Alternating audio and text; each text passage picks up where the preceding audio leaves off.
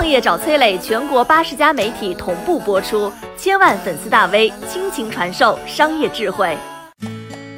苹果手机购买 APP 会员居然价格更贵，这个现象的背后是怎样的商业操作？一个你并没有留心过的事实：如果你用的是苹果手机，购买各种 APP 的会员，可能要比安卓用户花更多的钱。前不久，一位购买百度网盘会员的网友突然发现，哎，我这用苹果手机买，怎么比安卓去买要贵这么多呢？心存疑问的他，立刻拿出一个安卓手机做了一个对比。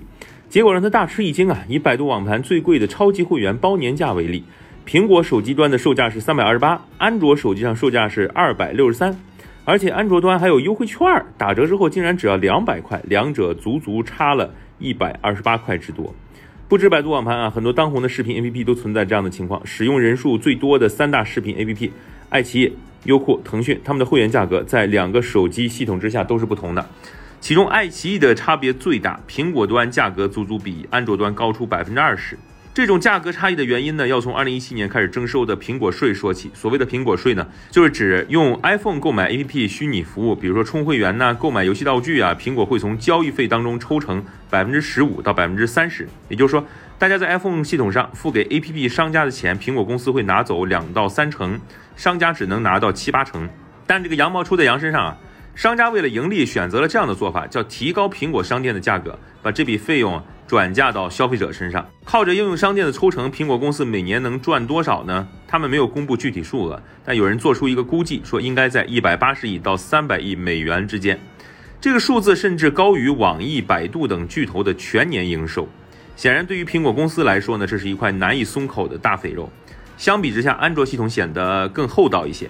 安卓手机 APP 的内购服务主要通过微信、支付宝来完成。安卓应用商店不参与交易，更不会从中抽取提成。苹果公司如此难看的吃相，必然会引来 APP 开发商的不满。前不久，网飞、亚马逊等国外巨头相继切断了在 iOS 端的付费接口，购买会员需要返回自己的官网操作。一周前，微信运营方也关闭了微信 iOS 端的虚拟支付业务。